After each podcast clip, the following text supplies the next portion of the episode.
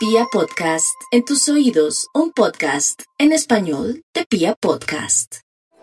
Quienes nacieron bajo el signo de Aries, quería comentarles que avanzamos por una temporada de cambios interiores y de transformaciones muy profundas sobre lo que quieren, sobre lo que anhelan y lo que esperan de la vida. En el plano sentimental, mejor que nunca, el tiempo del amor real, del amor verdadero, todo lo que hagan para restaurar, recomenzar o retomar les funciona muy muy bien.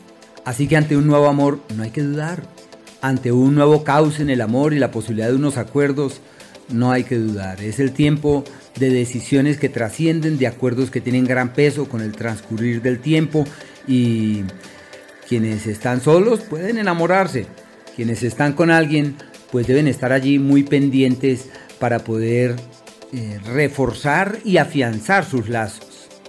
Desde el punto de vista financiero y económico es una época de establecer las bases para que en el mañana las cosas evolucionen de una mejor manera, se favorecen las alianzas, los acuerdos e inclusive las sociedades, todo lo que tenga que ver con el otro funciona muy bien. La salud de cuidado, eh, aunque quizás lo de mayor atención es como la actitud, pero eh, la salud de mucho cuidado, el tema del colon, la zona intestinal requiere de mucho, mucho cuidado.